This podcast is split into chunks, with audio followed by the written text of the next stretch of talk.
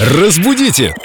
Далее! У нас сейчас утро, Морген такой со светлой головой Виктория Полякова к нам присоединилась, культуролог, знаток русского языка И какой-то у нас тут вот морганический, или что это такое, морганический брак Связано как-то с морганцовкой или с Моргеном Ну, не Брак совсем у нас, а у царей. Вика, привет. Встретила выражение «марганатическая супруга», «марганатический брак». Что они означают? Возможно ли употребление их в наше время и в каком контексте, если да, царь Александр II через месяц после кончины жены тогда женился, ну это я поясняю для слушателей, на Юрьевской Екатерине Михайловне. Царю было 66, ей 33. Сын императора был недоволен этим марганатическим союзом.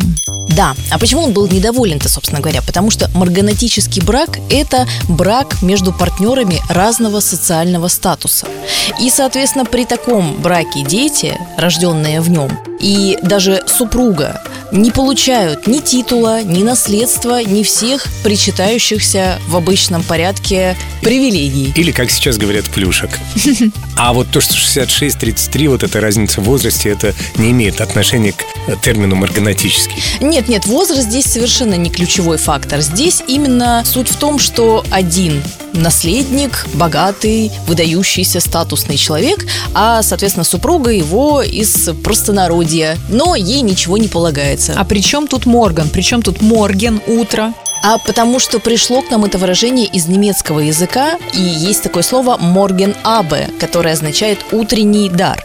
И первоначально марганатическим браком называли а, брак, который переносил на жену и детей не все их состояние, а лишь ту часть, которая входила в так называемый утренний дар.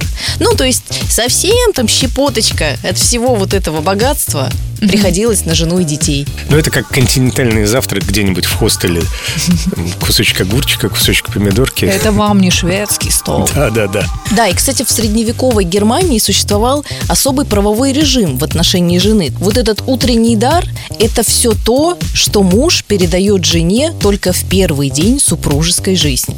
И все. А все остальные вот эти волшебные годы, которые они проведут вместе, они, так сказать, бонусное приложение, бесплатное.